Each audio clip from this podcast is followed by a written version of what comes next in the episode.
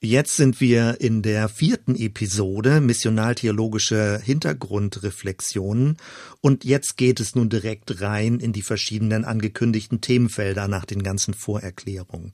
Wir werden also versuchen, über Gott zu reden und uns Gedanken darüber zu machen. In dieser Lektion geht es nicht nur über Gott, sondern auch erste Notizen zum Menschen und letztendlich auch in den nächsten äh, beiden Lektionen vermutlich wird es um ein drittes Feld gehen, nämlich die Welt. Wenn du diese drei Aspekte, Gott, Mensch und Welt vor Augen behältst, wie so ein Dreieck. Äh, oben ist Gott, unten links ist der Mensch, unten rechts ist die Welt. Du könntest es aber auch drehen, da gibt es jetzt nicht ein festes oben und unten. Wenn du aber diese drei Begriffe, Gott, Mensch und Welt, immer in Erinnerung behältst, dann wirst du dich orientieren können. Äh, wir werden mit diesen drei Begriffen spielerisch umgehen, sie verschieden zuordnen. Und das Hochspannende dabei ist eben, dass du die verschiedenen Typen von Religionen anhand der Zuordnungsart dieser drei Begriffe formulieren kannst. Also je nachdem, wie diese drei Begriffe einander zugeordnet sind, entstehen unterschiedliche Typen von Religionen. Und vor diesem Hintergrund kann man dann auch gut erklären, was das Spezifische des jüdischen und vielleicht ja noch spezieller des christlichen Glaubens ist.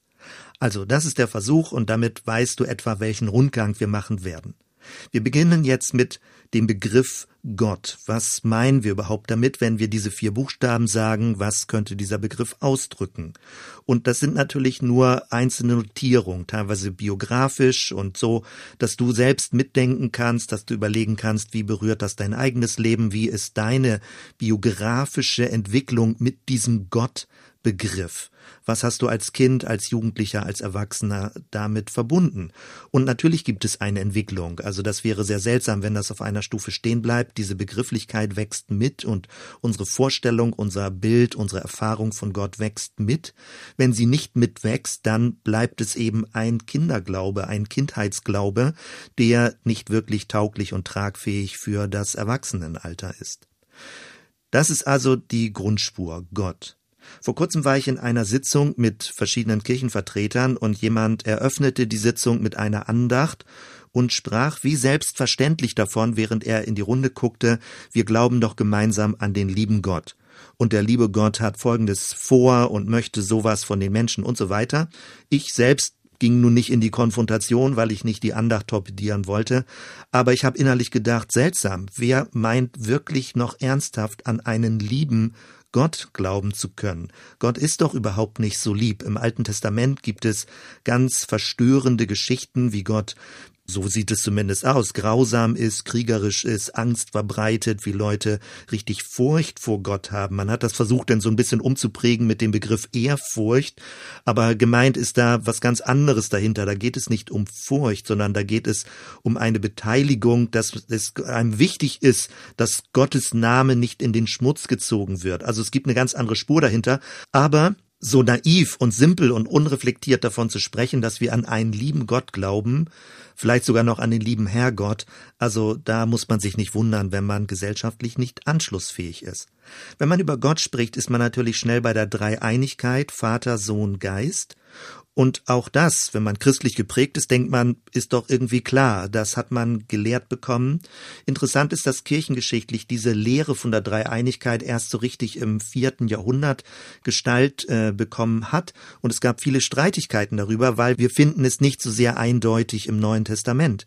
Natürlich gibt es die Taufformel, wie getauft wird im Namen des Vaters, des Sohnes und des Geistes, oder auch die Taufe Jesu, wo er im Wasser steht und die Stimme aus dem Himmel hört, förmlich die Stimme des Vaters, und dann er als Sohn im Wasser steht und der Geist in Gestalt, also nicht jetzt ganz bildlich, sondern in Gestalt einer Taube auf ihn kam. Damit wurde ja etwas zum Ausdruck gebracht, dass die Gestalt des äh, Heiligen Geistes so wahrgenommen wurde. Also wir haben äh, verschiedene Hinweise, aber dass es so eine ganz statisch feste Trinitätslehre gab, das hat eine Weile gebraucht und es sind letztendlich Lehrsätze der Kirche. Wer also sagt, ich komme damit nicht sofort mit klar, äh, das ist gar nicht so schlimm. Also auch die ersten Christen haben damit sehr gerungen, wie man die verschiedenen Erfahrungen, die Gotteserfahrung, auch die Sohn, die Jesus-Erfahrung, wie man das irgendwie miteinander in Verbindung bringen kann und was der Heilige Geist in dem Ganzen ist. Wenn man ins Alte Testament geht, dann merkt man zum Beispiel, das ist ein bisschen verwirrend, äh, dass der Geist weiblich ist. Die Ruach, also der Atem Gottes, ist weiblich weil häufig Menschen so männlich von Gott denken, Gott der Vater, Gott der Sohn, also wie kriegt man denn da noch einen weiblichen Anschluss, dann muss man vielleicht an Maria glauben, aber in irgendeiner Weise denkt man, das ist alles eine männliche Religion. Und kirchengeschichtlich war das ja leider auch an vielen Stellen so, aber würde man die hebräische Formulierung für Geist nehmen, dann hätten wir sofort den weiblichen Aspekt mit da drin. Und dann könnte man fragen, ist Gott sowas wie eine Familie, also der Vater, der Geist ist dann die Mutter und dann gibt es einen Sohn, eine Ein-Kind-Familie, eine Kleinfamilie im Himmel und dann werden noch ein paar Menschen dazu adoptiert. Man fragt sich, ist das ein Familienbild? Die Dreieinigkeit Gottes, was steckt da eigentlich hinter? Auch gibt es, je nachdem wie du vielleicht selber auch geprägt bist oder verschiedene christliche Milieus, die diese Vaterschaft Gottes so sehr betonen. Also, dass Gott ein Vater ist, ein liebender Vater ist, das Vaterherz Gottes. Und das Ganze ist auch verständlich in einer Kultur wie zum Beispiel im Deutschland, wo es nach dem Zweiten Weltkrieg eine sogenannte vaterlose Generation gab. Also, dass es da ein hohes Defizit gibt, wenn man auch selbst vielleicht im eigenen Leben ein farblosen oder einen abwesenden Vater erlebt hat oder gar keinen Vater, also mit dem man Kontakt hat und nur mit der Mutter aufgewachsen ist, dann äh, ist das natürlich sofort nachvollziehbar, dass das ein hohes Resonanzfeld ist, sich Gott als Vater vorzustellen. Aber auch da wird es ja an bestimmten Stellen sehr kompliziert. Also wenn dieser liebende Vater seinen Sohn opfert, was soll das denn nun wieder bedeuten? Also liebt er die Welt mehr als sein eigenes Kind? Was ist denn das für ein Vater? Also der die Welt liebt, wie immer dann äh, Johannes 3, Vers 16 zitiert wird, aber aus Liebe zur Welt seinen eigenen Sohn opfert. Also das ist ja überhaupt nicht nachvollziehbar, wenn wir ein irdisch gutes Bild von einem Vater haben. Und da muss man dann mühsam theologische Kapriolen drehen, um sich das dann noch wieder zurechtzubiegen. Wenn wir von Jesus uns das Ganze angucken, natürlich ist klar, dass Jesus eine hohe Betonung hat, dass er mit seinem Vater redet, mit seinem himmlischen Vater, dass er und der Vater sogar eins ist, wie im Johannesevangelium steht. Aber der Akzent oder förmlich die Pointe, der, die Quintessenz des Ganzen, was Jesus lehrt, ist nicht so sehr, auch wenn das manche Leute vielleicht schade finden, ist nicht so sehr, dass Gott ein Vater ist, auch andere Religionen verwenden diese Formulierung. Auch aus dem Judentum ist klar, dass Gott wie ein Vater ist und dass er eine väterliche Figur ist. Damals meinte man das aber nicht so altväterlich, sondern da ist eher eben dieses Verständnis äh, eines Patriarchen. Heutzutage klingt der Begriff negativ, aber die Aufgabe eines Vaters in einer Großfamilie war, die Familie zu schützen, die Familienangehörigen zu schützen, wie Abraham mit seiner großen Familie zum Beispiel oder wie später denn Jakob oder die verschiedenen eigenen Erzväter, wie das im ersten Buch Mose beschrieben wird. Also ein Vater war so etwas wie ein Schutzherr, ein Patron. Und von dort her äh, bekommt der Begriff Gott ist wie ein Vater, der natürlich einen ganz anderen Klang. Wenn Jesus aber darüber spricht und sagt, wir können diesen Gottvater mit Abba anreden, also diese Vertrautheit, diese Persönlichkeit herausstellt, dieses kindliche Zutrauen, dann äh, betont Jesus eigentlich eher eine Art von anderen Vater, also nicht so sehr den herrschenden Übervater, sondern den zugewandten, den mir entgegenkommenden, den auf mich zulaufenden Vater. Das ist denn die Geschichte von den zwei verlorenen Söhnen, wo der Vater Ausschau hält und nicht im Schaukelstuhl sitzen bleibt, bis der Sohn kommt und vor ihm niederfällt und äh, Entschuldigung runterbetet, sondern der Vater steht auf und erwartet den Sohn und läuft dem Sohn entgegen, obwohl er schmutzig ist, obwohl er stinkt, und der Sohn bekommt vom Vater wieder verschiedene Würdeelemente, also ein ein Ring, Schuhe, ein Mantel. Jesus bricht das Bild des damaligen Vaterseins, des Patriarchen, des ehrwürdigen Patriarchen und bricht dieses Bild auf. Und die eigentliche Botschaft ist darin, dass Gott ein anderer Vater ist, also ein zugewandter, ein sensibler, ein mitfühlender Vater. Da bekommt natürlich dann die Botschaft, dass Gott wie ein Vater ist, nochmal eine ganz andere Gestalt und nochmal eine ganz andere Tiefe und Wärme. Wenn wir also Gott als Vater vor Augen haben, oder auch Jesus als Menschen natürlich, da ist das klar, aber bei Gott als Vater, wenn wir ihn zu Personal vor Augen haben, also sowas wie eine wie einen älteren Herren. Also alle würden sagen, ja, das stimmt ja nicht und so ist das ganz bestimmt nicht. Aber es schwingt immer noch mit, wenn man Gott Vater nennt. Also es ist eine ältere Figur als ich, mein Vater sozusagen eine weisere, eine größere, eine umfassendere Figur. Aber so sehr ich auch dieses Personale an Gott schätze, verdeckt es uns auch eine ursprünglichere Bedeutung. Es geht nicht allein um dieses Personale, sondern auch die alttestamentliche Formulierung ist, Gott ist die Quelle des Lebens, der Ursprung des Lebens, also der Anfang allen Lebens.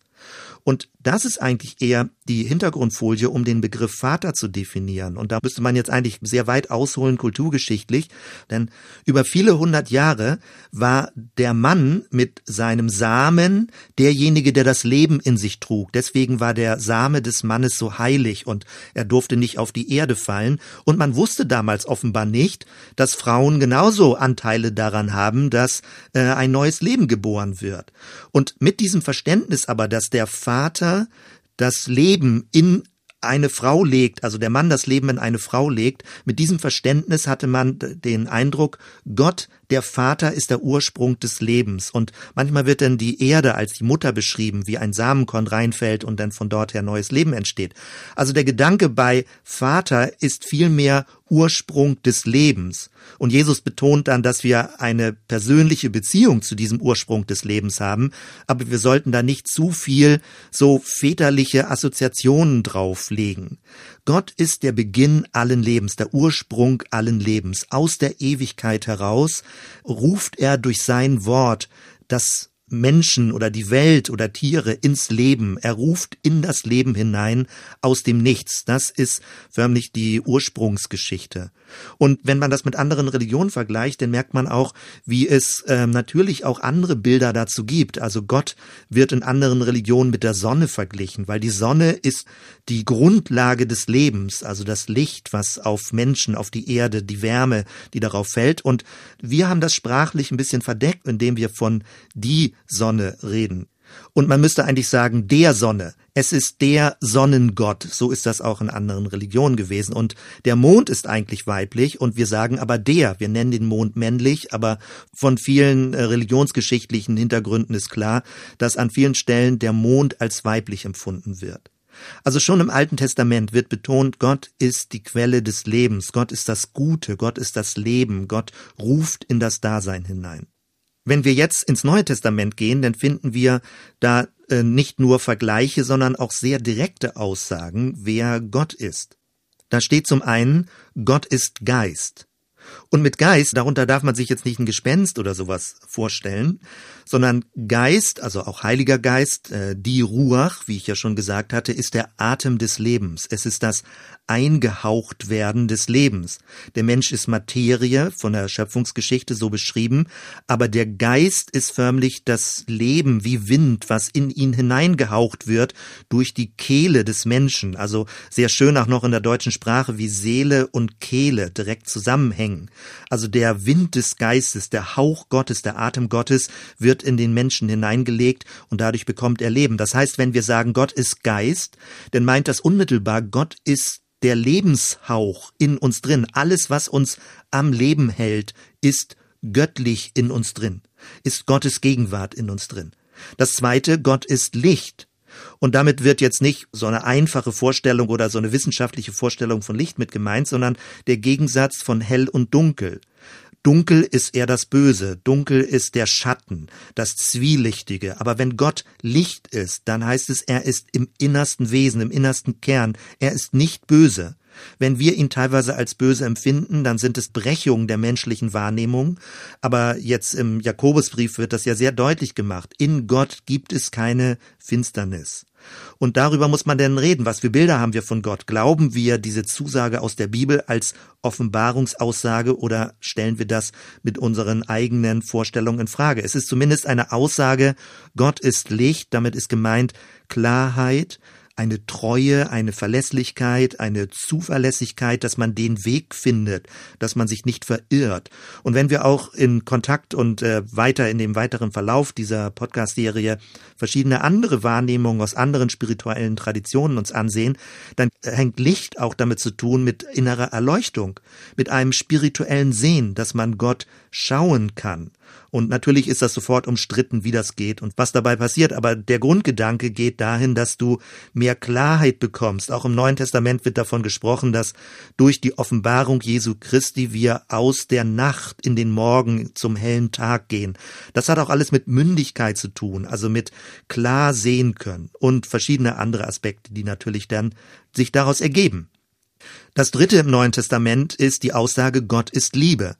Und wenn wir hören Liebe, dann klingt das in unserer Sprache so sehr stark emotional. Also, dass Gott sowas wie eine, wie eine Nettigkeit ist, wie Menschen miteinander umgehen. Aber der Grundgedanke bei Liebe ist, es ist eine Relationalität. Also Gott ist ein relationales Wesen, ein Beziehungswesen. Er ist nicht isoliert in sich alleine und genügt sich selbst, sondern er sucht Kontakt. Liebe ist der Begriff Kontakt aufzunehmen, mit anderen Menschen zusammen, mit anderen Wesen zusammenleben zu wollen und nicht sich genug zu sein in sich selbst und alle anderen, dass die einem völlig egal sind.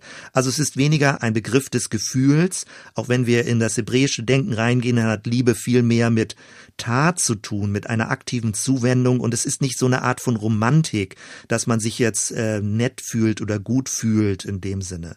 Also Gottes Liebe ist etwas sehr Praktisches und das Verständnis, dass Gott Liebe ist, bedeutet, dass er in Beziehung, in Relation lebt mit der Schöpfung, mit den Menschen, mit der Natur und vieles andere mehr. Wenn wir also weiter über Gott und diesen Begriff Gott nachdenken und ich meine Geschichte durchsehe, dann merke ich, wie durch das Studium der Theologie ich schon verschiedene Spuren bekommen habe, die mich angefangen haben zu prägen über die Jahre. Und äh, ich hatte das große Glück und zunächst einmal Hebräisch gelernt habe und nicht Griechisch. Also üblicherweise lernt man häufig erst äh, Griechisch und dann Hebräisch. Aber Hebräisch ist für mich deswegen eine besonders anmutige, eine besonders schöne, eine besonders geheimnisvolle Sprache, auch wenn ich heute nicht mehr so viel kann, da äh, also aus dem Stand und vieles dann selber nachlesen muss oder Lexika natürlich dafür verwenden muss. Aber das Hebräische bringt uns einen völlig anderen Zugang in diese Begrifflichkeit, wer Gott ist, wer die Welt ist, wer der Mensch ist.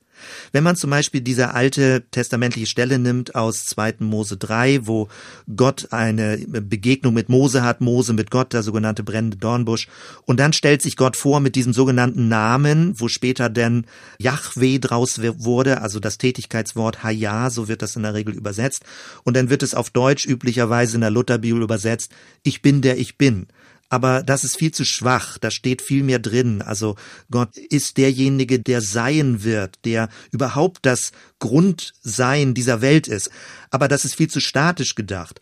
Das Hebräische betont eher das Mitsein, das mitgehende Wesen Gottes, also der Immanuel Gott, der mit uns auf dem Weg ist, durch die Geschichte, durch unsere Persönlichkeitsentwicklung, der immer eng an unserer Seite mitgeht, wie bei den Emmaus-Jüngern zum Beispiel, wie Jesus mit ihnen mitging und auf dem Gespräch förmlich therapeutisch mit ihnen gesprochen hat, dass ihr zerbrochener Glaube wieder anfing, ähm, neu wieder lebendig zu werden und sie wieder wach für diese spirituelle Wirklichkeit wurden.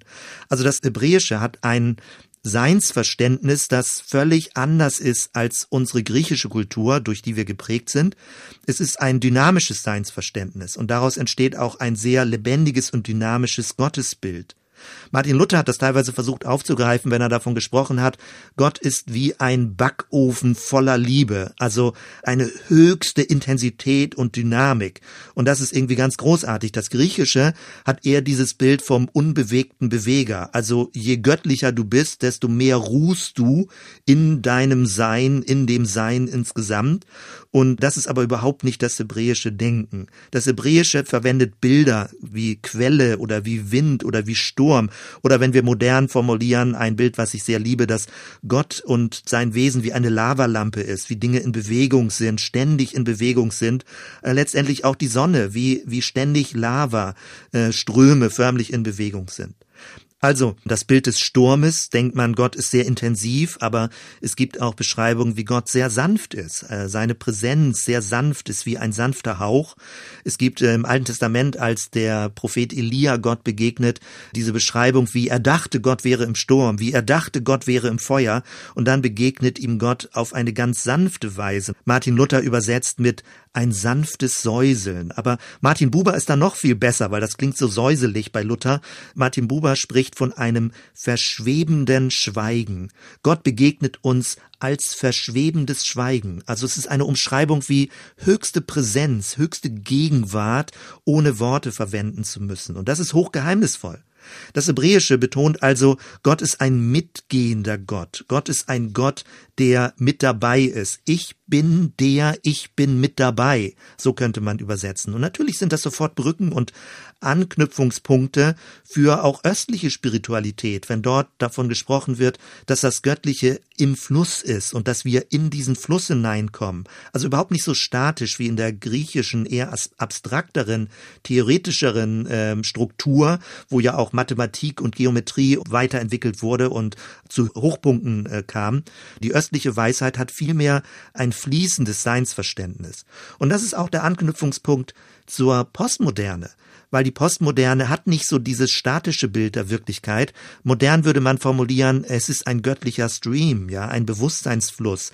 Und wirkliche Lebendigkeit bedeutet, dass man im Flow lebt, in einem künstlerischen Flow, in einem sprachlichen Flow, dass man ganz intensiv im Geschehen ist. Und dadurch fühlt man sich lebendig. Es ist eine höhere Form von Wachheit, von Präsenz, dass man nicht so schläfrig durch die Welt trottet, durch seinen Alltag trottet, sondern sehr wach wird. Und das finde ich sehr spannend. Da kann uns die östliche Perspektive helfen, unsere Engführung auch durch griechische Prägung, griechisch-römische Prägung, unsere Engführung da wahrzunehmen und mein Tipp, meine Empfehlung ist da immer, wir müssen nicht unbedingt nur in das östliche, in die östliche Spiritualität gucken, sondern tiefer in die althebräische Spiritualität gucken. Das wirkt sich dann auch auf den Wahrheitsbegriff aus. Ist Wahrheit sowas Statisches, eine Dingsache, die man irgendwie besitzen kann und weitergeben kann?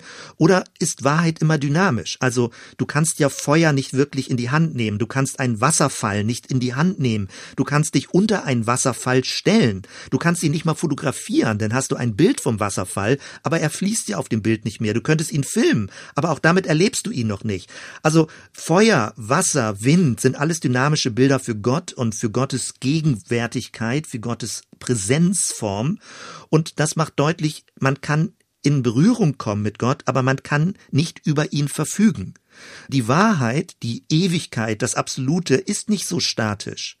Das war früher mal hilfreich, also diese Begriffe zu verwenden. In der heutigen Zeit wirkt das eher rückständig, wenn man sich Gott zu statisch vorstellt.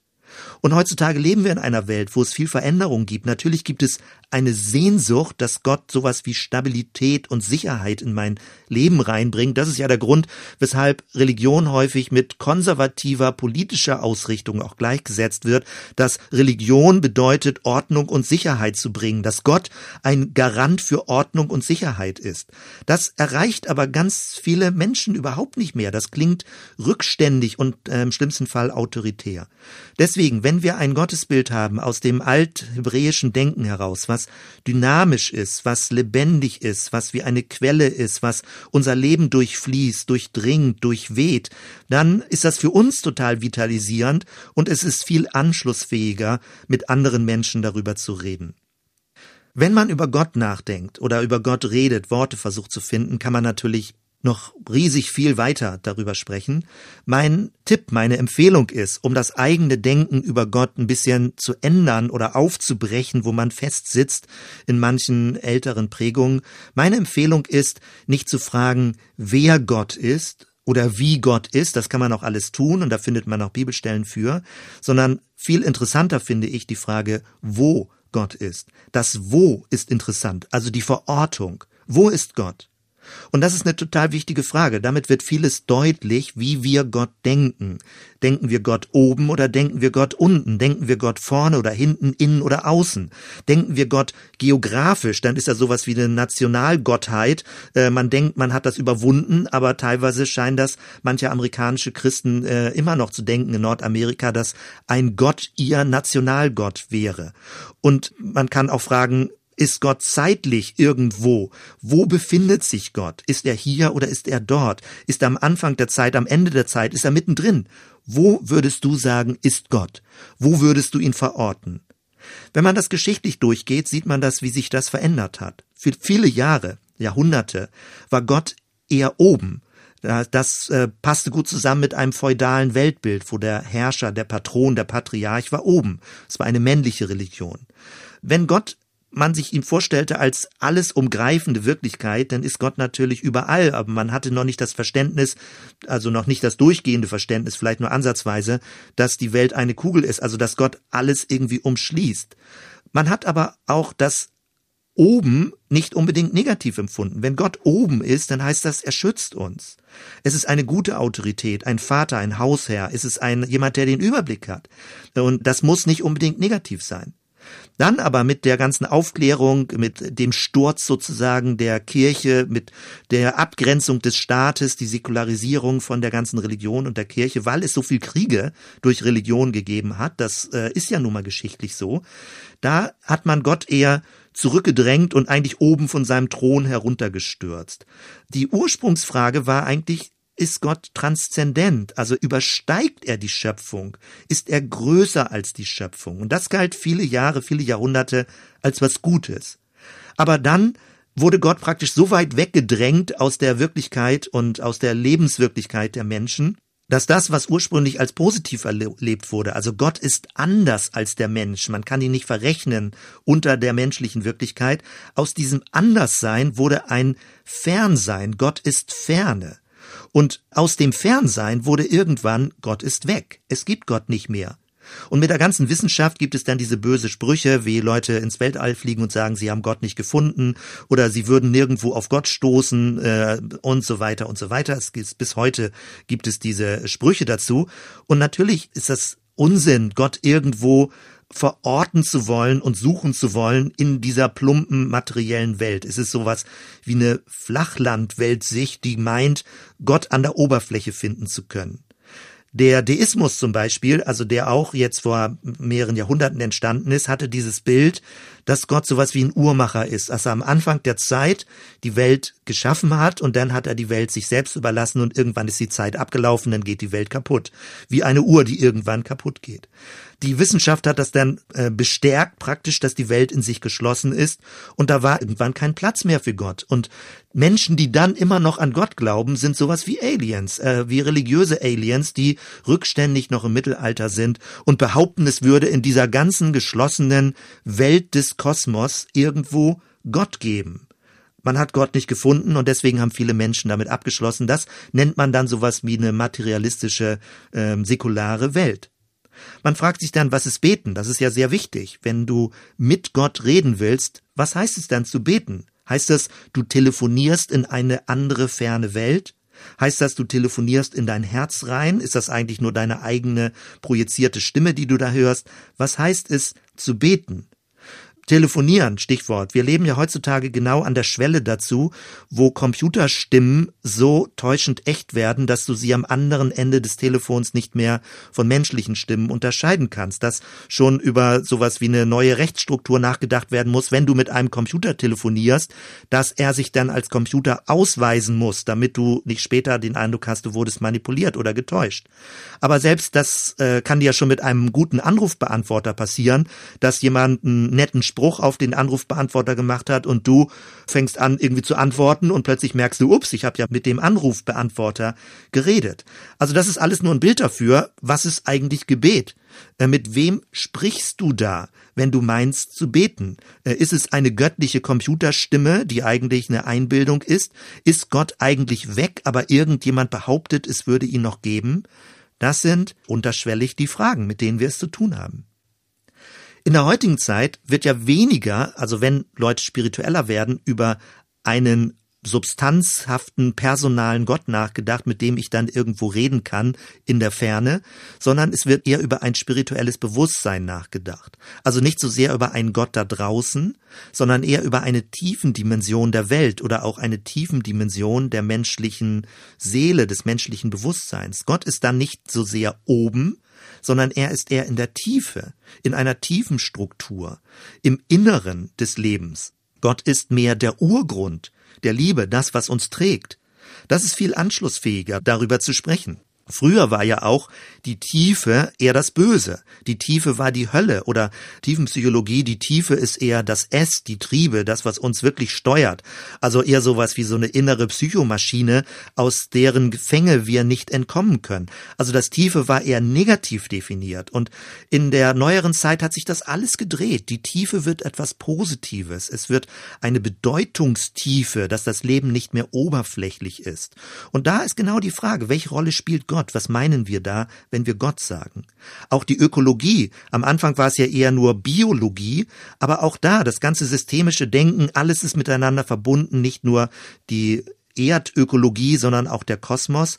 Und dann geht es in eine Richtung weiter, wo schon viele Leute weiter offen für sind, in eine spirituelle Ökologie, in ein sogenanntes Spektrum des Bewusstseins, sowohl äußerlich eine kosmische Rangordnung oder Entwicklungsordnung oder äh, da gibt's andere Begriffe, zu denen wir dann noch kommen werden, oder auch sowas wie eine innere Entwicklungslinie, eine spirituelle Entwicklungsdynamik, eine Bewusstseinsdynamik. Da werden wir weiter zu kommen.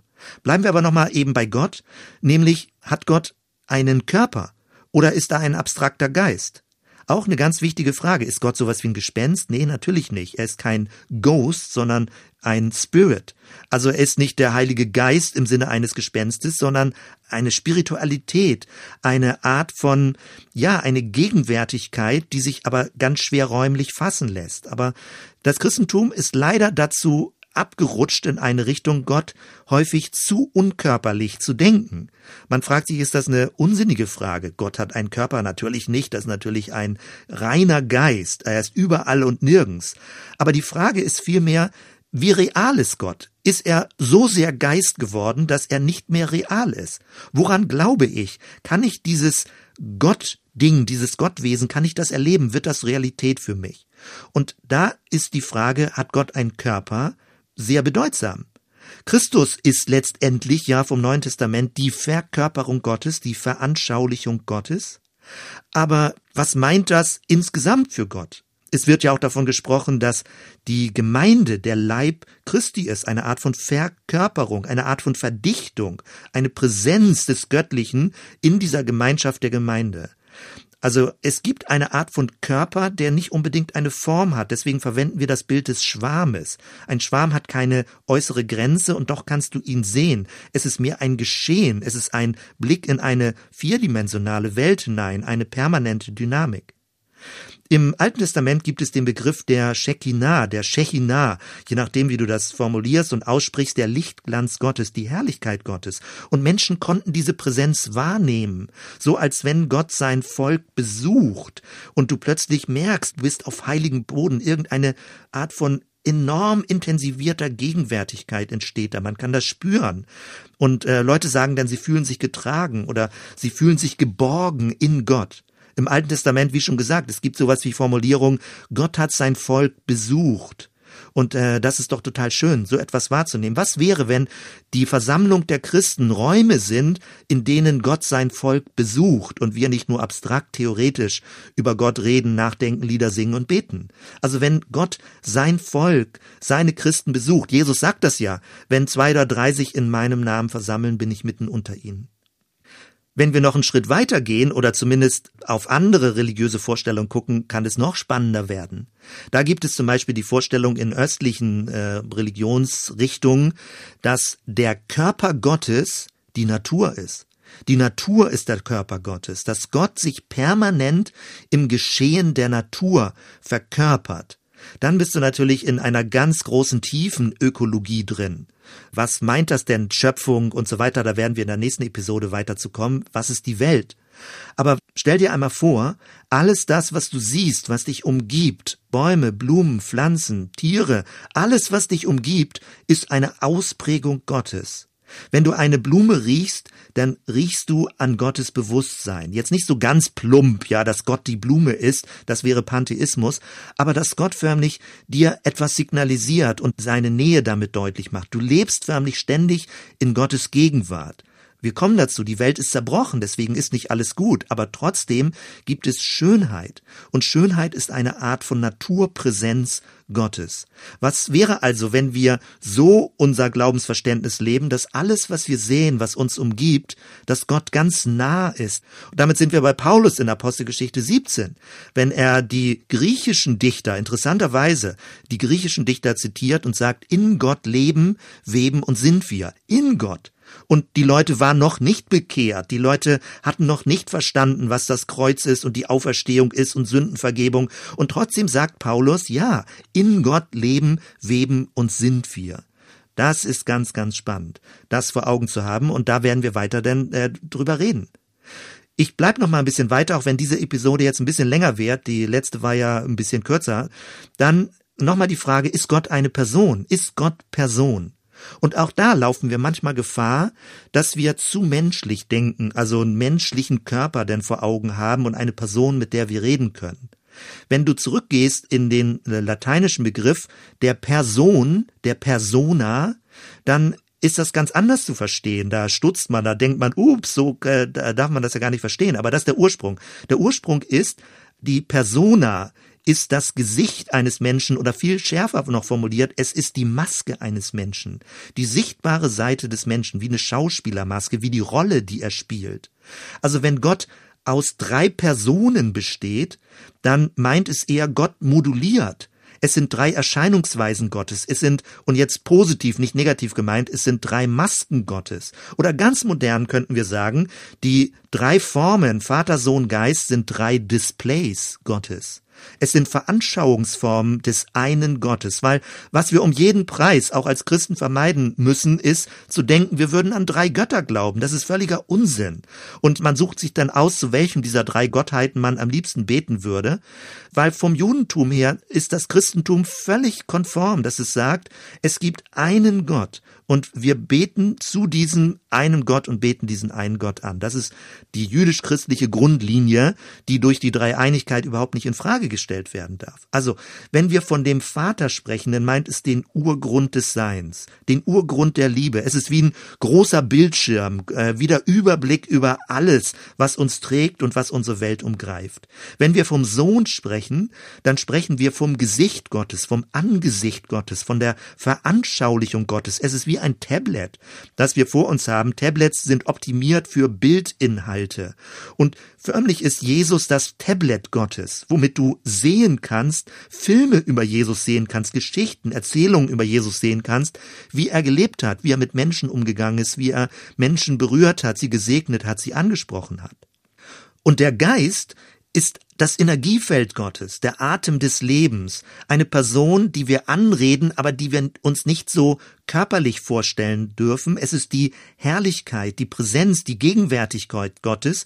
Wenn wir das auf Displays übertragen, dann ist der Heilige Geist sowas wie das Smartphone in der Tasche. Es ist die ständige Verbindung, das Online-Sein, der Zugang zu Gott, die ständige Ich bin mit dir in Kontakt. Der Heilige Geist ermöglicht die Dauerpräsenz, das permanente in Gott und mit Verbundensein leben können. Aber es sind alles Erscheinungsweisen, Modulationen, Displays Gottes. Man darf die Dreieinigkeit Gottes nicht gegeneinander ausspielen. Wenn wir in die alte Kirche, besonders in die östliche Kirche gehen, dann gibt es da einen Fachbegriff, der heißt Perikorese. Ein Begriff, den ich sehr, sehr schätze, weil es meint, dass Gott in dieser Dreiheit ein göttlicher Tanz ist. Dass er um sich herum förmlich mit sich tanzt, wie ein Kreistanz, eine permanente Dynamik. Und dahinter steht das Verständnis, dass Gott in seinem innersten Wesen nicht eine statische Einheit ist, sondern eine in sich verflochtene Relation, dass Gott in sich mit sich verschränkt ist und dass er gerade dadurch kommunikativ wird und aus sich heraustreten kann und äh, von dort her Kontakt aufnehmen kann mit der Umwelt, dass Gott in sich aufeinander bezogen ist und in diese Gottfamilie jetzt im positiven Sinne andere mit in diese Gemeinschaft hineinnehmen kann. Das also sind Bilder dafür, sich das Ganze ein bisschen besser vorzustellen und würden wir in das Jüdische gehen, auch nochmal in neuerer Zeit Martin Buber. Ich schätze das sehr in seinem kleinen Büchlein, sehr berühmt Anfang des 20. Jahrhunderts, Ich und Du, wo er Dinge beschreibt und wo er auch, äh, auch an anderen Schriften weiter darauf eingeht, dass Gott nicht dein Ich ist. Du bist nicht Gott in deinem Inneren. Du bist auch nicht ein S in deinem Inneren. Wir werden da noch weiter zu kommen. Du bist kein Ding. Du bist aber auch nicht in dir selbst vergöttlicht. Das ist auch eine ganz andere äh, Spur. Sondern Gott ist das Du in dir drin. Gott ist das ewige Du. Und in deiner inneren Unendlichkeit, in deiner inneren Ewigkeit, in dieser riesigen Unendlichkeit des menschlichen Bewusstseins, bekommst du Kontakt mit der Stimme des göttlichen Du. Du wirst förmlich aus der Unendlichkeit, aus der Tiefe in deinem Inneren angerufen, ins Dasein gerufen, mit Namen angerufen. Und das finde ich ist eine große Hilfe. Also mir hilft das sehr, Gott als ein großes, ewiges Du, als eine Du-Beziehung sich vorstellen zu können. Also eine Tiefenstruktur der Wirklichkeit. Ganz zum Schluss, wenn wir über das Wort Gott nachdenken, also im lateinischen Bereich, im griechischen Bereich, da sind das ganz andere Wortwurzeln. Im lateinischen ist es Theos, im griechischen Theos, also Theologie. Und äh, wenn wir aber ins Germanische kommen, und das ist nicht klar, warum das Wort Gott daraus entstanden ist, was dahinter steht. Manche denken, es hat mit Anrufen, einer Gottheit anrufen oder mit Trankopfer ausgießen zu tun. Keine Ahnung, es kann sein. Im Schwedischen ist es Gott mit G-O-D, im Norwegischen Gut mit G-U-D. Also Gott und Gut keine Ahnung, ob sich das beweisen lässt irgendwann. Vielleicht hängt das wirklich miteinander zusammen. Dass Gott gut ist, dass Gott das Gute ist, dass Gott die Zuwendung ist. Gott, dieser Begriff, dieser entleerte Begriff, dieser Containerbegriff, den du nicht mehr richtig deuten kannst. Wie wäre das, wenn wir auch als Christen ganz neu bewusst uns da rantasten und sagen, Gott ist eine Umschreibung für gut, für das Gute. Ursprünglich war der Begriff Gott neutral, neutrum, und erst später ist er männlich geworden. Gott ist das ohne jeden Zweifel Gute. Er ist über jeden Zweifel erhaben das Gute.